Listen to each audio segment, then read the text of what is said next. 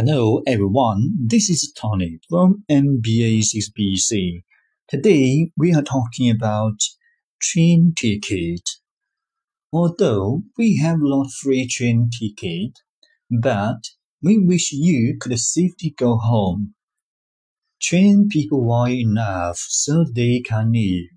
Treat them well enough so they don't want to. That's all I want to say. The more praises you give, the more efforts I will make. Thanks for your time. Let's enjoy your song.